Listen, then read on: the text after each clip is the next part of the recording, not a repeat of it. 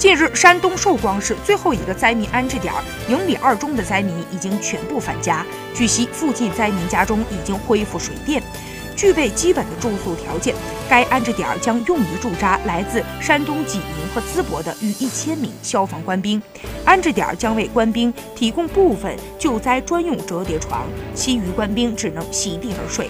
来自全国各地的救灾物资仍在源源不断地被送往安置点，为消防官兵的后勤物资做保障。目前，寿光市溺亡的畜禽已经基本无害化处理完毕。为有效的防控疫情的发生和蔓延，近期寿光市将采用飞机喷洒消毒剂的方式，对重点区域进行消毒灭源工作。